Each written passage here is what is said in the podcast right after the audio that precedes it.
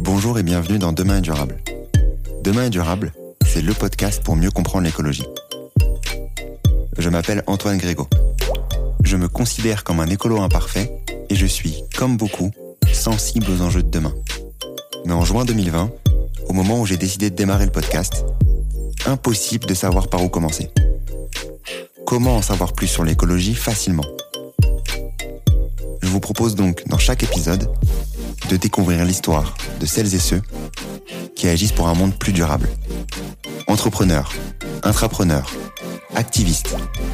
Ils agissent avec passion aux quatre coins du monde. En France bien sûr, mais sur tous les continents, pour nous permettre d'espérer demain un monde plus durable. Quelles sont leurs solutions? Pourquoi ont-ils décidé de se lancer? Quels sont leurs conseils pour agir à notre échelle? Écouter, lire ou s'éduquer sur ces enjeux, c'est déjà agir pour un monde plus durable, car il nous permet d'en parler avec conviction autour de nous. C'est ce que j'espère vous apporter lors de chaque épisode. Si vous souhaitez soutenir ce mouvement, et si vous aimez le podcast ou l'épisode du jour, n'hésitez pas à taguer Demain est durable sur LinkedIn ou sur Instagram, ou à me laisser un commentaire sur votre plateforme d'écoute préférée. Aujourd'hui, je reçois Mathieu Guéné, CEO de Life. Qui fait l'énergie du pétrole, c'est euh, l'hydrogène. Malheureusement, il est euh, lié à du carbone. Quand on extrait une tonne de pétrole du, du sous-sol, on a 80% de carbone, pas de bol, ça fait des émissions de gaz à effet de serre. Et l'hydrogène, qui est l'énergie euh, euh, de l'essence et du diesel, c'est seulement 10 à 15% de ce qu'il y a dans une tonne de, de, pétrole. Donc il faut trouver une source d'hydrogène avec quelque chose qui est euh, neutre pour l'environnement. Or dans l'eau, H2O, il y a deux atomes d'hydrogène pour un atome d'oxygène. Et donc si on arrive à extraire l'hydrogène de l'eau, au passage, on va n'émettre que de l'oxygène. Donc c'est radicalement différent comme façon de produire ce nouveau carburant que de l'extraire de l'eau par rapport à l'extraire du, pétrole ou du gaz euh, fossile. L'hydrogène. C'est un mot qui vous est sûrement familier, puisqu'il est utilisé à tout va par beaucoup d'industriels. Ce serait le carburant du futur, celui qui permettrait de réduire massivement notre empreinte. Alors pour mieux comprendre ce sujet, j'ai souhaité échanger avec Mathieu Guéné, le CEO d'une des entreprises françaises dont, croyez-moi, vous entendrez régulièrement parler dans ce domaine. Life. Life, c'est une entreprise nantaise qui produit de l'hydrogène vert. Mathieu nous partage sans détour tout ce qu'il faut connaître sur ce gaz si prometteur. D'où vient l'hydrogène? Est-ce vraiment si durable? Depuis quand l'utilise-t-on et quelle industrie en a besoin? Comment accélérer son adoption? Et à quelle échéance le marché devrait être mature? Je ne vous en dis pas plus, Bonne écoute. Donc aujourd'hui, dans le nouvel épisode de Demain est durable, j'ai le plaisir d'accueillir Mathieu Guéné. Comment tu vas Mathieu? Super bien, merci. Je suis euh, très content de t'accueillir aujourd'hui, de pouvoir parler euh, d'un sujet qu'on avait commencé à aborder avec euh, avec Julien Bonnard d'Énergie Observer, à savoir l'hydrogène. L'hydrogène qui est un, un sujet entre guillemets tendance, mais surtout d'avenir, et que je souhaite pousser un peu plus loin via via notre échange aujourd'hui, mais je vais euh, démarrer l'épisode par, par cette question. Qui est Mathieu? Mathieu, je suis le fondateur et le PDG de Life, qui est une entreprise qui produit de l'hydrogène. Ok, très bien. Bon, on va aller euh, plus en détail que ça. D'abord revenir euh, revenir sur sur toi. Euh, avant de avant de démarrer avant de démarrer Life il y a, il y a quelques années maintenant, comment est-ce que tu t'es retrouvé dans le secteur d'abord de l'énergie? Moi, là-bas, je suis euh, ingénieur, ingénieur en électronique, et j'ai travaillé dans plein d'entreprises, dans le secteur privé euh, et un peu partout dans le, dans le monde. Et dans mon parcours, j'ai rejoint à un moment un centre de recherche euh, qui s'appelle le CEA, qui est à la base un organisme de recherche sur le nucléaire, mais qui fait aussi beaucoup de recherches maintenant sur le renouvelable. Et j'ai dirigé un centre de recherche pendant quelques années qui s'occupait de travailler sur le stockage des énergies renouvelables par les batteries et l'hydrogène. Donc je connais très bien les deux. Et à cette occasion-là, euh, je me suis rendu compte du potentiel de l'hydrogène, parce que le CEA, c'est un organisme de recherche qui est moins connu que le CNRS, et pour autant, c'est euh, quasiment 40% des brevets en France sur l'hydrogène qui viennent du CEA. Donc ça a été pour moi une position vraiment privilégiée pour me rendre compte de ce qui est en train d'arriver aujourd'hui. Aujourd'hui, BMW sort une voiture à hydrogène, Stellantis, donc Peugeot, Citroën, etc., sortent des véhicules utilitaires à hydrogène, Renault, etc. Et ça, moi, je l'ai vu arriver il y a quasiment 5 ans, 7 ans. Et je me suis rendu compte que le souci pour ces véhicules qui sont euh, merveilleux, qui sont silencieux et qui rejettent rien d'autre que de l'eau, c'est d'avoir accès à l'hydrogène. Donc j'ai fondé Life en 2017 avec la volonté de rendre euh, l'hydrogène euh, écologique et économique disponible partout, partout en Europe. Quelles étaient les, perspectives que tu voyais de, de ce sujet-là? Quelles étaient aussi les l'ambition peut-être du CEA là-dessus? Parce que dans le passé, le, on voyait l'hydrogène de la même manière qu'on le voit aujourd'hui. Alors à l'époque, euh, on le voyait déjà puisque la recherche euh, appliquée, donc la recherche avec des applications qui sortent sur le marché 5 ans ou 7 ans euh, plus tard, ce qu'on voit aujourd'hui, c'était déjà dans les cartons, c'était des programmes de, recherche. Il faut quelques années quand même pour hmm. maturer, pour fiabiliser une, une technologie. Et à l'époque, il y avait beaucoup beaucoup moins de recherche sur la partie batterie et de plus en plus sur sur l'hydrogène. Et cette techno. Elle était là euh, essentiellement sur ce qu'on appelle les piles à combustible. Ces recherches étaient là essentiellement sur la pile à combustible, donc le moteur à hydrogène qui est dans une voiture ou dans un camion ou dans un dans un bus, pour les rendre euh, fiables et faire euh, baisser les coûts et de plus en plus efficaces. Donc au final, ce que les industriels ont sur le marché aujourd'hui, c'est des choses qui maturent dans les centres de recherche depuis quasiment 20 ans. Sur l'hydrogène, est-ce que tu peux nous expliquer ce que c'est, comment est-ce que c'est créé, peut-être retourner sur sur les bases de euh, cette de, ce composant.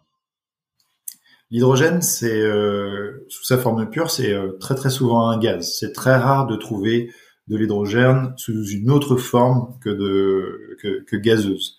Euh, ça existe l'hydrogène liquide, mais c'est vraiment un truc assez spécifique où il faut refroidir quasiment au zéro absolu le, gaz pour y arriver. Donc c'est essentiellement un, gaz. Euh, ce gaz, il est euh, présent partout dans l'univers. 70% de l'univers est composé euh, d'hydrogène, donc il y en a vraiment partout. Euh, seulement, ce gaz, en général, cet hydrogène, qui est l'élément le plus simple, hein, c'est le premier élément dans la tablature de Mendeleïev, donc dans les dans les éléments chimiques qu'on est, c'est le plus simple. Il y a juste un proton, un électron. C'est un truc hyper simple, mais aussi euh, hyper énergétique. C'est pour ça que c'est le carburant du Soleil, c'est pour ça que c'est le carburant des, des, des fusées. Ce gaz, il n'est pas à l'état naturel tout seul. Il est souvent associé à un autre atome. Il est associé à de l'oxygène dans l'eau, H2O. H, c'est le H hydrogène dans H2O. Euh, il est associé à du carbone dans le pétrole. Euh, ce qui fait l'énergie du pétrole, c'est euh, l'hydrogène. Malheureusement, il est lié à du carbone. Quand on extrait une tonne de pétrole du sous-sol, on a 80% de carbone, pas de bol, ça fait des émissions de gaz à effet de serre, et l'hydrogène, qui est l'énergie euh, pure du, euh, de l'essence et du diesel, c'est seulement 10 à 15% de ce qu'il y a dans une tonne de, de pétrole. C'est, euh, ça peut être lié à plein de choses. Dans les engrais, c'est lié à l'azote, c'est de l'ammoniac, c'est donc c'est souvent lié à un autre truc. Et donc on le trouve pas à l'état naturel. Donc il faut le fabriquer. Et pour le fabriquer, il y a plusieurs moyens mais à chaque fois, quand on cherche à produire de l'hydrogène, il faut l'extraire de quelque chose euh, comme de l'essence, comme du gaz, comme euh, de l'eau, parce qu'il est toujours attaché à, quelque chose. Et donc on a euh, deux, types d'hydrogène, donc l'hydrogène vert et l'hydrogène gris. est-ce que quelles sont les différences entre ces deux ces deux parties là et comment est-ce que vous vous vous créez justement cette, cette, cet hydrogène vert que vous proposez, bien entendu euh, L'hydrogène, quand on prend un, gaz qui est euh, l'hydrogène et qu'on on regarde ce qu'il a comme caractéristiques, euh, comme pureté, comme euh, tout ce qu'on veut, comme densité énergétique, peu importe la façon dont il est produit, c'est toujours le même gaz. Donc une voiture qui tourne à l'hydrogène, quelle est euh, dans son réservoir un hydrogène qui est produit à partir d'énergie fossile ou un hydrogène qui est produit à partir d'énergie renouvelable, la voiture va tourner pareil. Le souci, c'est que si on roule avec une voiture à, hydrogène et que cet hydrogène il a été extrait du pétrole ou du gaz fossile, on a un hydrogène fossile, Et au final, on fait que décaler la pollution à la production d'hydrogène au lieu de l'avoir sur le pot d'échappement. Euh, pour produire de l'hydrogène vert, de l'hydrogène euh, écologique, on va chercher à ne pas avoir d'émissions de gaz à effet de serre direct, de ne pas avoir d'émissions de CO2 au moment de la production d'hydrogène. La technique pour faire ça, c'est de prendre un hydrogène qui est pas attaché à du carbone, parce que forcément, quand on prend l'hydrogène qui est attaché à du carbone, au passage, on émet du carbone, on émet du CO2. Et donc, ce qui retire de l'équation toute solution qui est basée sur des énergies fossiles. Parce que, comme je l'ai dit, dans les énergies fossiles, le carbone est attaché à, l'hydrogène. Donc, il faut trouver une source d'hydrogène avec quelque chose qui est euh, neutre pour l'environnement. Or, dans l'eau, H2O, il y a deux atomes d'hydrogène pour un atome d'oxygène. Et donc, si on arrive à extraire l'hydrogène de l'eau, au passage, on va n'émettre que de l'oxygène. Donc, c'est radicalement différent comme façon de produire ce nouveau carburant que de l'extraire de l'eau par rapport à l'extraire du, pétrole ou du gaz euh, fossile. Parce que là, on n'émettra que de l'oxygène au passage. L'oxygène, c'est euh, nécessaire à la vie, il y a 20% de notre atmosphère qui est constituée euh, d'oxygène. Donc si jamais j'arrive à produire de l'hydrogène à partir d'eau, je n'émets que de l'oxygène au passage. Et l'oxygène, on peut le restituer à, l'atmosphère. Ça va être bénéfique pour l'environnement ou ça va avoir aucun aucun impact. Donc l'idée pour arriver à extraire l'hydrogène de la molécule d'eau, qui est quand même sympa d'avoir juste de l'oxygène et puis du dioxyde de carbone quand on, on produit un, carburant, c'est d'arriver à casser la molécule d'eau. Cette molécule d'eau, elle est constituée d'hydrogène et d'oxygène, et ils sont bien ensemble. Ils sont mariés, ils sont en colocation, ils font des économies d'énergie. Quand on est en colocation ou quand on est marié, on fait des économies d'énergie. On n'a qu'une maison pour deux. Donc la nature aime bien marier l'hydrogène avec quelque chose d'autre parce qu'ils font des économies d'énergie. Donc pour arriver à faire en sorte que l'hydrogène vive sa vie séparément de l'oxygène, il faut redonner un peu d'énergie à l'hydrogène et à l'oxygène pour qu'ils puissent vivre séparément.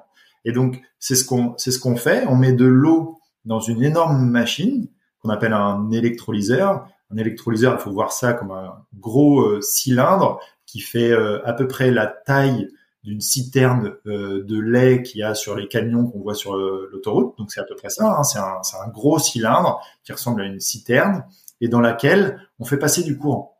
Et ce courant, cette électricité, va donner de l'énergie, des électrons à l'hydrogène et à l'oxygène.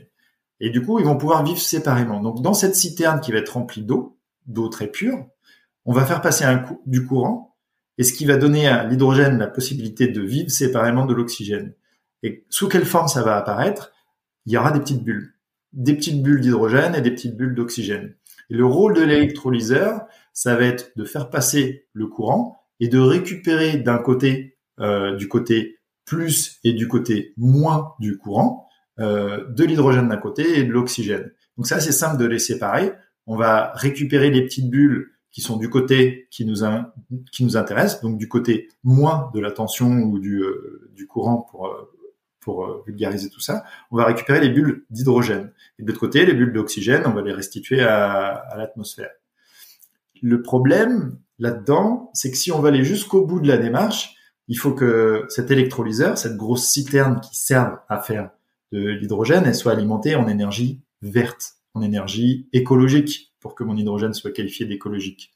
Or, si j'utilise l'électricité du réseau électrique, c'est tout sauf vert. En France, c'est majoritairement nucléaire. Dans d'autres pays, c'est du gaz, c'est du charbon. Donc, il faut que je m'assure que mes électrons, qui permettent de produire euh, l'hydrogène, soient bien verts. Donc, ce que fait Life, c'est que il va utiliser, on va utiliser de l'énergie qui sort directement des éoliennes, directement d'un panneau solaire, directement d'un barrage hydroélectrique, directement d'un machin qui produit l'énergie euh, écologique pour alimenter mon système de production d'hydrogène, mon électrolyseur. Et ainsi, je m'assure que l'alimentation, c'est pas un mix d'électrons euh, nucléaires, euh, charbon, gaz, éolien, barrage hydroélectrique. Je m'assure que effectivement la source d'énergie, elle est bien écologique. Et donc, on arrive du coup à produire ce nouveau carburant qui a pour objectif de remplacer le pétrole et le gaz fossile. On arrive à le produire de façon complètement écologique. Et c'est assez magique quand on pousse un peu ce raisonnement par la pensée de se dire que à partir d'eau et de vent, on arrive à produire un carburant qui est meilleur que euh, l'essence et le pétrole. Et euh, quand tu quand tu parles du coup de, l'hydrogène, pourquoi euh, les industriels s'entêtent, disons, à à créer de l'hydrogène gris, sachant qu'en soi c'est les mêmes conséquences d'un point de vue écologique, c'est parce que l'hydrogène est plus, comme tu disais, plus pur et du coup sert à ça sert à quoi concrètement cet hydrogène là L'hydrogène, euh, qu'il soit gris ou vert, il a les mêmes qualités euh, techniques. Donc pour un industriel qui utilise du vert ou du gris, lui, euh, quand il va fabriquer de l'acier, quand il va fabriquer un, un, composant chimique, de l'ammoniac, du méthanol, tout ce dont on a besoin pour que nos sociétés vivent, lui, il va avoir besoin d'un gaz pur et qu'il soit gris ou vert. L'hydrogène a les mêmes, les mêmes qualités. L'hydrogène à la base était produit à partir euh, d'électrolyse. Ce que je décris, ça existe depuis euh, très longtemps. Ça existe depuis 100 euh, ans. C'était avant l'avènement des énergies fossiles. Donc, entre deux guerres, il y a eu des, des unités de production d'hydrogène vert qui existaient déjà à partir de barrages hydroélectriques qui ont été complètement abandonnés du fait de l'avènement dans les années 50 du pétrole, avec la production de pétrole qui a explosé au, Moyen-Orient, euh, etc. Et donc, le pétrole et le gaz à partir duquel on peut produire cet hydrogène est devenu si abondant et si peu cher qu'il a supplanté ce qu'on avait fait euh, en Europe dans les années 30. Euh, l'hydrogène vert a été supplanté par l'hydrogène fossile, l'hydrogène gris, du fait du coût du, pétrole. Et donc on a basculé dans une société qui est complètement dépendante du, euh, du, pétrole et du gaz fossile, des énergies euh, fossiles, du fait de leur coût et de leur, leur abondance. Et là, on est en train de refaire machine arrière, comme souvent on le, on le fait, on le voit dans la transition énergétique, c'est que acheter des trucs à l'autre bout de la planète, ça fait peut-être moins sens et c'est de moins bonne qualité que quand c'est fait localement, ça crée de l'emploi, c'est de meilleure qualité et c'est réparable. Et ben là, c'est pareil, on est en train de refaire machine arrière et on refait de, de l'électrolyse pour faire cet hydrogène vert. Le, le truc, c'est que euh, en 1930, les seules énergies renouvelables qu'on avait qui étaient qui étaient disponibles, c'était euh, en Norvège, les barrages hydroélectriques, il y en avait en France, il y en avait en Suisse, c'est des barrages hydroélectriques. Donc là, c'est des unités de production d'électricité qui sont euh, pilotables. Un barrage, on ouvre, on ferme la vanne, il produit, il produit pas de l'électricité. Aujourd'hui, l'avènement des énergies renouvelables fait que le renouvelable est très disponible il est moins cher que le nucléaire, il est moins cher que le gaz, il est moins cher que le pétrole, il est moins cher que le charbon euh, pour produire de, l'électricité. Par contre, il n'est pas pilotable. Aujourd'hui, une éolienne produit de l'électricité quand il y a du vent. C'est pas pilotable, mais c'est prévisible. Et c'est à partir de cette énergie qui est pas pilotable mais prévisible qu'on peut prévoir les productions d'hydrogène et donc être capable de livrer en temps et en heure ces gens, ces industriels ce secteur des transports qui commence à basculer sur cette technologie qui est une des seules technologies qui permettent de décarboner euh, les bus, euh, les camions et tout ce qui est transport lourd et les véhicules qui doivent aller loin.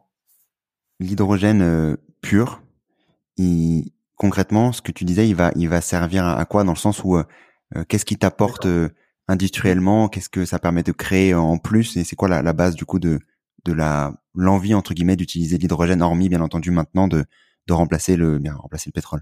L'hydrogène aujourd'hui, il est euh, déjà utilisé en grande quantité par les raffineries. On en a besoin pour euh, euh, dans les process de, de, raffinage pour améliorer la qualité des, des essences. Soit. Nous, ça nous intéresse pas trop de, de regarder ce secteur-là parce qu'on veut tourner le dos aux énergies fossiles mais c'est aussi un composant qui est euh, nécessaire pour la fabrication des engrais. Donc les engrais, on peut essayer de réduire la quantité d'engrais dans les champs, mais on aura toujours besoin d'engrais. Il est nécessaire pour fabriquer certains matériaux. Il est nécessaire en tant que composant chimique dans l'industrie euh, pharmaceutique. Et aujourd'hui, les industriels qui fabriquent tous ces matériaux, tous ces produits chimiques dont on a besoin pour, euh, pour vivre, n'ont pas d'autre solution s'ils veulent baisser leurs émissions de gaz à effet de serre, ils n'ont pas d'autre solution que de passer sur de l'hydrogène vert. Aujourd'hui, ils utilisent de l'hydrogène gris, qui a les mêmes qualités que l'hydrogène vert. Par contre, en termes d'émissions, quand on regarde euh, la façon dont est produite l'hydrogène gris, c'est très émetteur de, de, CO2. Donc quand eux font ce qu'on appelle leur empreinte carbone, donc ils regardent ce que eux émettent directement à la sortie de, leur cheminée, ils regardent aussi ce que leurs fournisseurs émettent comme, euh, comme CO2, ils font le calcul de leur empreinte totale entre les émissions que eux font, les émissions directes, les émissions de leurs fournisseurs, donc les émissions indirectes, ils se rendent compte que ils ont une empreinte carbone qui est pas bonne du tout. Et donc, il faut absolument basculer de cet hydrogène euh, fossile, qui est nécessaire pour leur production, parce qu'ils ont besoin d'hydrogène en tant que composant chimique. Je vous parle euh, de graisse, par exemple. Aujourd'hui, euh, il y a ceux qui sont adeptes du beurre et puis ceux qui sont adeptes de la margarine. La margarine, c'est des, des huiles, c'est de l'huile hydrogénée. Donc, pour hydrogéner de, de l'huile pour en faire de la margarine, il faut absolument de l'hydrogène. Donc, dans l'industrie agroalimentaire, euh, on consomme de, de l'hydrogène. Pour faire la trame d'un pneu en acier, il faut recuire l'acier pour lui donner des qualités. Donc on utilise l'hydrogène qui a une température de combustion qui est très élevée et euh, qui nous permet de, de, recuire les aciers. Donc c'est des, gens qui utilisent dans leurs moyens industriels de l'hydrogène. Ça, ça existe actuellement. Ensuite, ce qu'il faut remplacer, c'est la façon dont on a de produire l'acier et la façon dont on a de se déplacer, qui sont des secteurs qui sont aussi très émetteurs de gaz à effet de serre, qui n'utilisent pas aujourd'hui de l'hydrogène, mais qui, pour se décarboner, n'ont pas d'autre solution que l'hydrogène. Pour produire de l'acier bas carbone, et de l'acier on en aura besoin, parce qu'on aura toujours besoin d'une chaise, d'une fourchette, et que euh, euh, les Indiens, et que euh, les Africains, et que les Sud-Américains, en, Inde, il y a une voiture pour 20 personnes, ils vont continuer à acheter de plus en plus de, de voitures, parce que avant tout, ils veulent trouver un travail pour manger avant de commencer à penser à, l'écologie. Donc, ils vont acheter des voitures. Et donc, si on veut donner euh, à ces pays la capacité à acheter des machins bas carbone, des machins euh, écologiques, il faut que nous, on développe des solutions d'acier vert, etc. Et l'acier, il n'y a pas d'autre solution que, que l'hydrogène. Un camion, si vous voulez rouler de façon écologique, bah, si vous avez un camion batterie, il, va tirer quasiment plus de batterie que de fret. Donc euh, ça, ça, marche pas. Et puis les bornes de recharge, euh, juste pour un camion sur une borne, c'est l'équivalent en puissance d'une ville de 2000 habitants juste pour un camion sur une borne de recharge. Donc c'est impensable de développer tout ça. Et donc aujourd'hui sur euh, les camions, sur l'acier, sur l'industrie de la chimie, il n'y a pas d'autre choix que de passer à, à l'hydrogène vert. Il n'y a pas d'alternative. Et c'est là où Aujourd'hui, on a une explosion de la demande en hydrogène et de la transformation de l'industrie. C'est parce qu'on a pris conscience du besoin de décarboner euh, l'industrie, qu'il y a un, poids de la réglementation qui est de plus en plus euh, massif euh, sur ces sur ces sur ces industriels. Donc il y a une transformation, une bascule de l'hydrogène gris vers l'hydrogène vert. Et l'hydrogène vert va en plus adresser des secteurs qui aujourd'hui sont pas consommateurs d'hydrogène, mais qui demain le seront parce que c'est la seule solution pour se décarboner quand tu parlais d'hydrogène, de euh, de l'exemple avec les, les petites bulles entre l'O2 et, le et le et le H hydrogène euh, qui sont du coup séparés par par cette partie euh, par l'électrolyseur. Ensuite, comment est-ce que hum, le l'hydrogène disons arriverait potentiellement dans dans nos voitures du futur entre guillemets? Sous quelle forme? Est-ce que c'est liquide? Est-ce que c'est du gaz? Est-ce que c'est euh, J'ai ma j'ai ma grosse citerne avec euh, mes électrodes dedans, donc avec tout mon système qui permet d'injecter de, l'électricité. Je mets de l'eau dedans, ça se transforme. Euh, cette eau, ce liquide se transforme en deux gaz, hydrogène d'un côté et oxygène de l'autre. L'oxygène sur le toit de mon usine, faut s'imaginer un grand bâtiment industriel avec plein de tuyaux dans tous les sens cette grosse citerne qui trône euh, au milieu, qui est alimentée en eau euh, très très pure, purifiée, c'est de l'eau d'une qualité de laboratoire qui rentre dedans pour que quand je fasse, quand je fais l'électrolyse, j'ai rien d'autre de l'hydrogène et de l'oxygène. Et donc en sortie de cette, grosse, euh, cette grosse citerne, euh, qui est un truc assez assez opaque, on voit pas ce qu'il y a à l'intérieur. J'ai deux tuyaux, un tuyau d'hydrogène et un tuyau d'oxygène. C'est des tuyaux qui font à peu près 30 cm de, diamètre et j'ai le tuyau d'oxygène qui part directement sur une cheminée euh, un conduit qui relâche l'oxygène dans euh, l'atmosphère en étant euh, préalablement refroidi parce qu'il sort à peu près à 80 degrés. Mais de l'autre côté, j'ai cet hydrogène qui est un gaz. Donc quand vous vous avez votre votre bouteille de, propane à la maison ou de, butane, le gaz est liquéfié à l'intérieur. L'hydrogène c'est pas liquéfié, c'est pas liquide, c'est vraiment un gaz qui est comprimé, euh, comme de l'air comprimé dans une bouteille de plongée. C'est pareil. sauf que c'est de l'hydrogène, donc c'est la même chose que dans une bouteille de, de plongée, on comprime de, de l'air. Ben là, je vais comprimer un gaz, pareil comme l'air, dans des, dans des bouteilles. Et donc pour comprimer ça dans des, dans des bouteilles, euh, je vais avoir besoin de purifier le gaz, de le refroidir, de le laver, de le purifier et de le compresser à des très très hautes pressions. On va aller à des pressions qui sont équivalentes aux pressions qu'on voit à plusieurs centaines de mètres de profondeur sous la, sous, la mer. On va aller jusqu'à 300, 350, euh, des fois même 500, 500 euh, bars. Et donc j'ai une machine, euh, un compresseur, ça ressemble un espèce de très très gros moteur de Ferrari avec des, des tuyaux dans tous les sens. C'est extrêmement compliqué. Et on compresse dans un tout petit tuyau qui fait l'épaisseur d'un pouce donc je passe d'un tuyau qui fait 30 euh, cm à un tuyau qui fait l'épaisseur d'un pouce. Et ça, ce tuyau, il va me suffire à véhiculer plus d'une tonne d'hydrogène par, euh, jour. Je vous dirai à quoi ça correspond. Et donc ce tuyau, il est relié à euh, un, conteneur qui est sur une remorque de camion. Ce, conteneur, euh, qui est euh, tout bleu chez, nous, à l'intérieur, il y a des, réservoirs d'hydrogène. Donc, imaginez les bouteilles des plongeurs.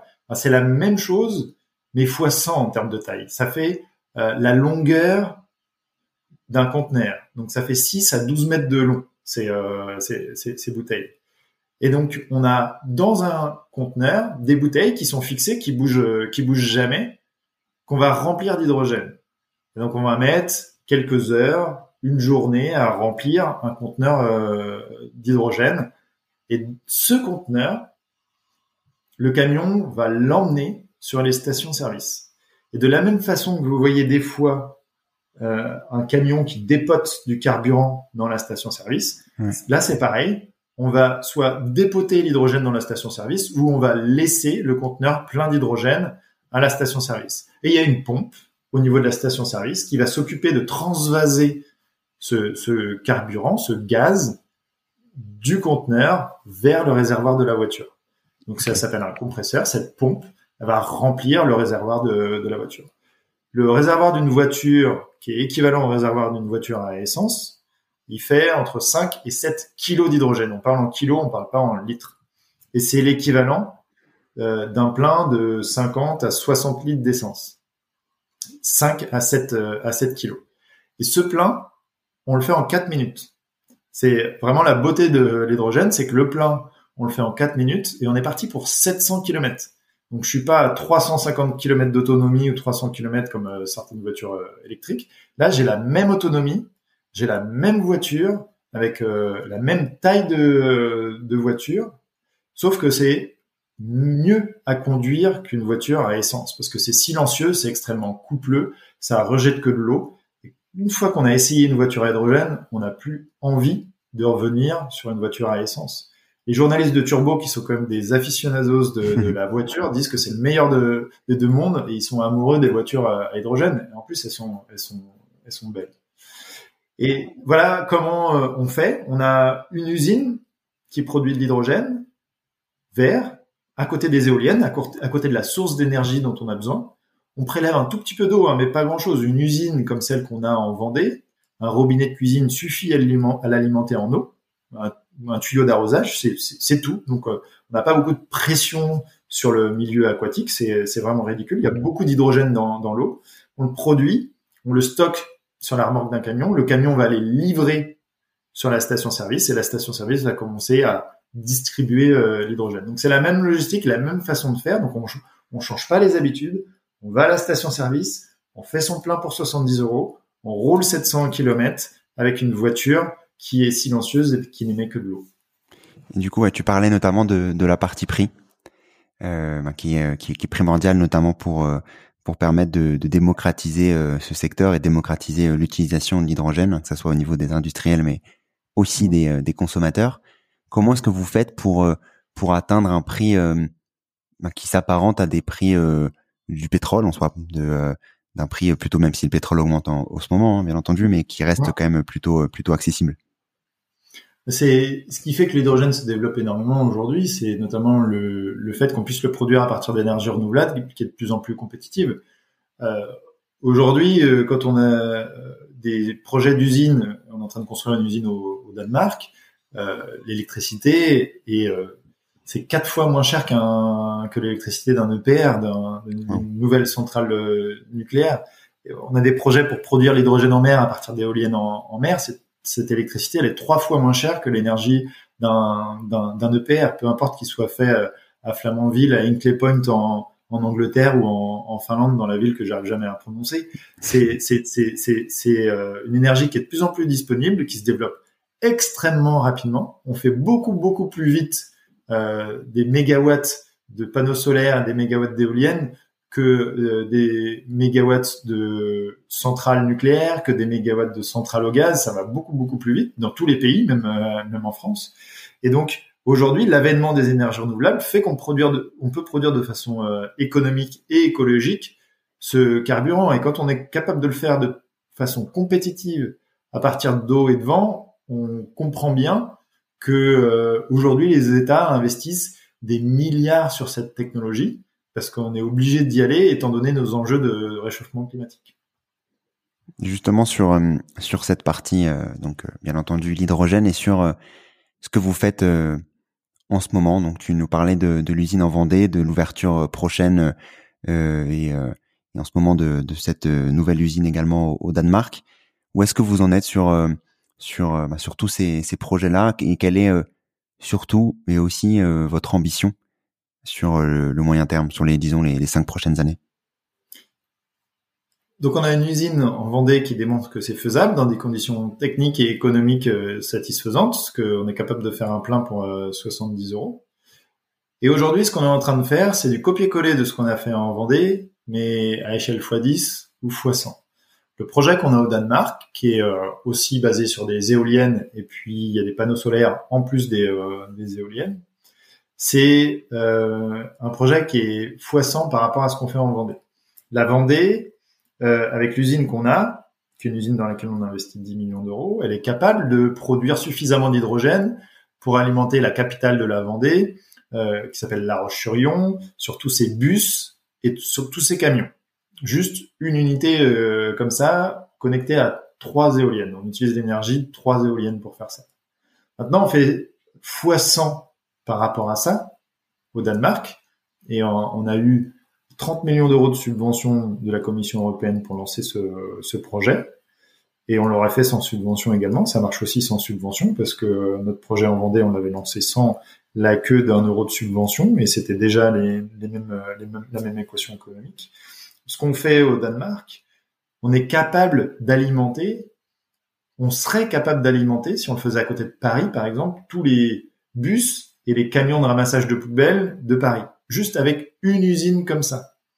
Qu'une petite entreprise comme Life est capable de, construire et lancer et financer. On, peut alimenter tous les bus de Londres. Il y a 8000 bus à Londres. On peut alimenter tous les bus de Londres avec juste une usine comme ça. Et c'est pas une usine cyclopéenne. C'est euh, relativement, ça fait un terrain de foot. Donc c'est pas, euh, c'est pas énorme. Je suis pas en train de parler de raffinerie euh, monstrueuse. Donc c'est capable, on est capable de le, de le faire très très vite et partout. Et notre ambition, c'est d'avoir des unités de production d'hydrogène partout en Europe, dans toutes les régions, de façon à ce qu'il n'y ait plus une seule zone blanche en termes de disponibilité de l'hydrogène. Parce que ce dont on, s'est rendu compte, c'est que les gens disent oui, mais tant qu'il n'y a pas de voiture, tant qu'il n'y a pas de station-service, euh, il n'y a pas d'hydrogène, etc. Donc c'est un peu la poule et l'œuf. C'est un peu le problème de la poule et l'œuf. En fait, non. Il y a c'est assez facile à résoudre. C'est la disponibilité de l'hydrogène qui crée le maillage en termes de stations, qui crée la demande, euh, la demande d'hydrogène. Donc notre ambition, c'est de rendre l'hydrogène vert disponible partout en Europe. On est dans tous les pays européens aujourd'hui. On a des, bureaux dans tous les pays européens et des projets de sites dans tous les pays européens pour qu'il n'y ait plus une seule zone blanche et plus de raison de pas, de pas le faire. Et si nous, on est capable de le, de le faire, et si on est suivi par 10, par 100 d'autres entreprises qui font la même chose, on y arrivera. Et justement, bah, sur cette euh, cette stratégie, disons euh, européenne, euh, française aussi, hein, sur sur sur l'hydrogène, d'où votre exemple, et sur le les, les courants, le courant qui arrive et les autres entreprises qui peuvent se lancer également sur sur ce sujet-là. Comment est-ce que tu vois justement cette croissance future sur sur l'hydrogène et comment ça se passe de d'un point de vue de ce point de vue-là? Au début, on était clairement pionniers. On était tout seul quand on s'est lancé en 2017. Euh, il fallait quand même avoir une sacrée vision pour se lancer dans l'hydrogène, puisque il n'y avait pas le plan européen, il n'y avait pas le plan français, il n'y avait pas le plan allemand, euh, il y avait quelques véhicules qui se battaient en, duel. Maintenant, on a beaucoup d'assurance sur l'avenir de l'hydrogène. Le plan européen, il, va aller jusqu'à 480 milliards d'euros investis là-dedans. Euh, le plan français, c'est 9 milliards. Le plan allemand, c'est du même acabit. Le plan espagnol, le plan italien, le plan danois, le plan néerlandais. Euh, maintenant, il y a un plan anglais, etc. Tous les pays lancent des plans, plus l'Europe. Donc, aujourd'hui, les industriels de l'énergie et ceux qui veulent se lancer dans l'hydrogène ont l'assurance raisonnable d'avoir un marché qui émerge du fait du soutien euh, public. On n'est pas euh, comme aux États-Unis où il y a des initiatives privées qui peuvent lancer complètement une, une, filière. En Europe, il faut avoir un peu plus de cadre réglementaire et de soutien. Et là, aujourd'hui, le soutien, on l'a. Et donc, c'est pour ça que nous, on explique euh, à tout le monde. C'est pour ça que je te parle aujourd'hui, euh, Antoine, et que je parle à tout le monde, c'est de dire c'est possible. Lancez-vous dans l'hydrogène.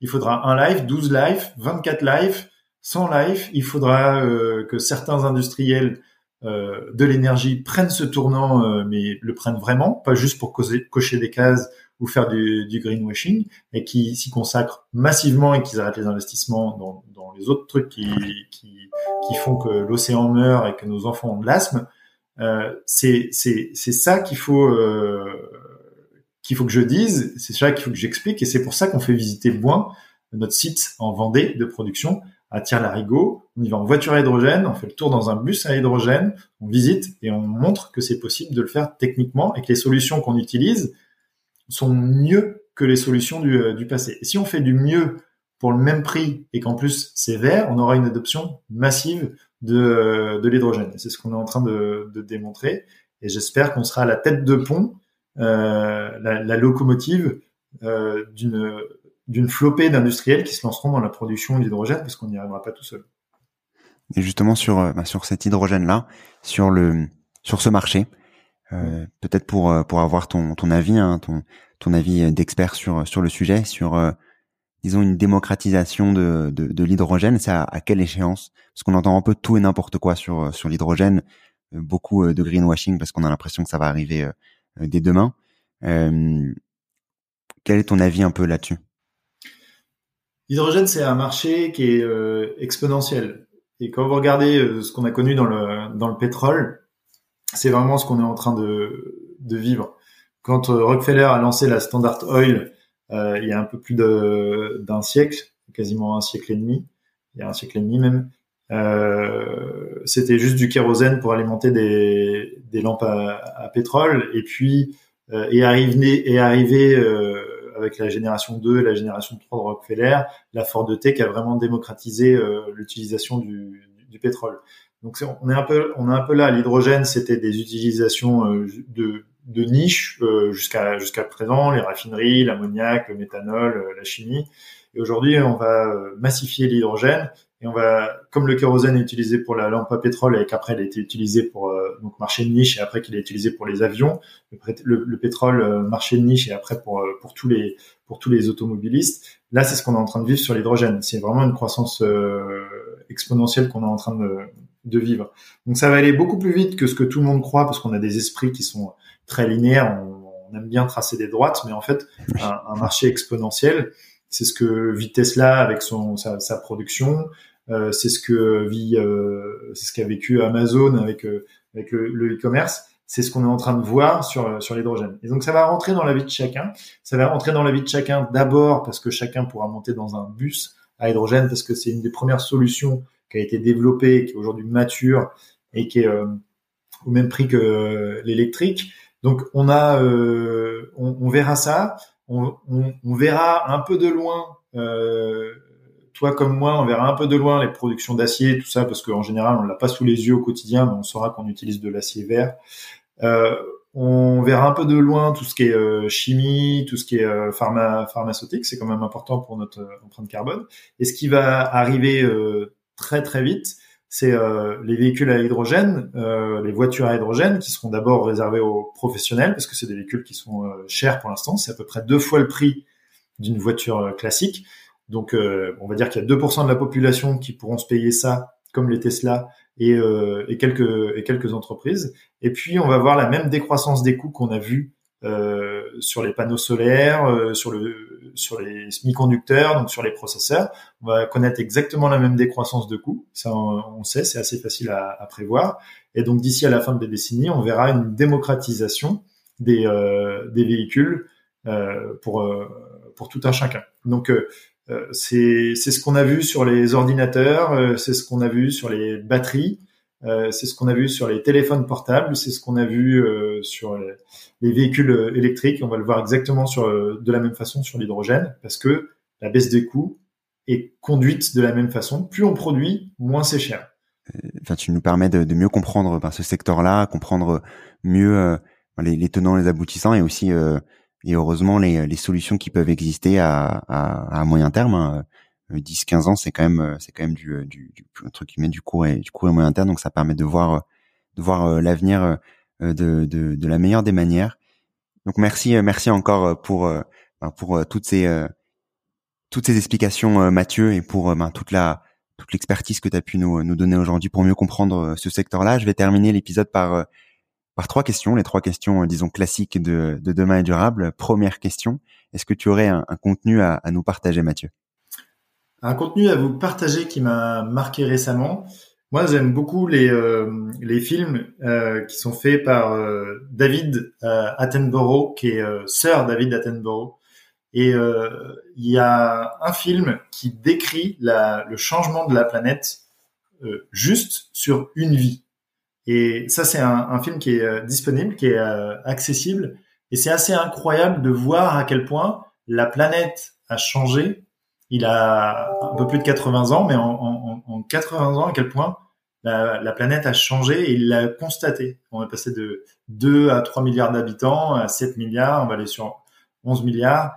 Et euh, c'est vraiment frappant de voir l'impact que euh, l'homme sur, euh, sur son, son environnement. Et en même temps, ce qui est bien, c'est que il trace une solution, un avenir qui peut être radieux. Donc ce film, euh, en anglais, il s'appelle euh, A Life on Our Planet de David Attenborough. Exactement, disponible sur Netflix, qui est euh, honnêtement, comme tu le dis, ultra impactant, ultra impactant et qui qui permet de remettre un peu, disons, les, les points sur les sur pas mal de sujets, sur la, la vie sauvage et autres autres sujets. Mais c'est vrai que c'est assez parlant avec tous les chiffres, tous les chiffres qu'il peut partager. également, est-ce que tu aurais une action pour agir dès demain dans le bon sens? Une action pour agir dès demain dans le bon sens. On parle beaucoup euh, d'énergie. Il y a quelque chose qui est extrêmement simple, euh, c'est de manger plus sain. Manger plus sain, c'est euh, c'est bon pour euh, le corps, c'est bon pour euh, tout un chacun. Il faut manger des noix, il faut manger plus de légumes, moins de viande. manger des, des noix, ça, ça permet d'avoir une empreinte carbone négative et ce qu'il faut bien voir, c'est que au-delà du pétrole dont on a beaucoup parlé et de l'énergie, etc., quasiment 25% de nos émissions de gaz à effet de serre sont dues à l'agriculture, à la déforestation. Donc, mangez mieux, c'est bon pour vous, c'est bon pour la planète. Mangez moins de viande. Moi, je mange de la viande. Hein. Euh, un bon steak de temps en temps, ça me fait plaisir. Mais euh, on peut manger un bon steak que le dimanche. On n'est pas obligé d'en manger un midi et soir. Très bien. Et enfin, un ou une invitée que tu recommanderais dans le podcast Ah, c'est une, c'est une bonne question. Un ou une invitée que je recommanderais dans le, dans le podcast. Alors moi, j'aime bien euh, Dominique Bourg. Il est euh, vraiment euh, extrêmement intéressant et ce, ce côté philosophique qui donne un peu de, de, de matière au discours climatique est vraiment intéressant. Ok, très bien. Bah, merci beaucoup euh, pour euh, pour tous tes conseils pendant euh, pendant pendant tout cet épisode, toute cette cette expertise d'avoir remis l'hydrogène, disons, à, la, à la lumière de tous, sans sans jeu de mots. Et, euh, et, je voulais savoir si on souhaite vous, vous retrouver, où est-ce qu'on peut le faire, euh, Mathieu? Alors, euh, suivez-nous sur LinkedIn, suivez-nous sur les news dans Google Actualité ou dans votre fil de, de news. On communique systématiquement dès qu'on a quelque chose à, à annoncer. Très bien. Bah, merci Mathieu. Merci beaucoup pour ton temps. Merci beaucoup. Merci d'avoir écouté cet épisode et bravo d'être arrivé jusque-là. J'espère que l'épisode t'a plu. Si c'est le cas, n'hésite pas à en parler autour de toi et à le partager ou à mettre 5 étoiles au podcast sur ta plateforme d'écoute préférée. C'est ce qui pourrait permettre à d'autres de mieux comprendre les enjeux écologiques, les solutions et d'accélérer le changement. À la semaine prochaine.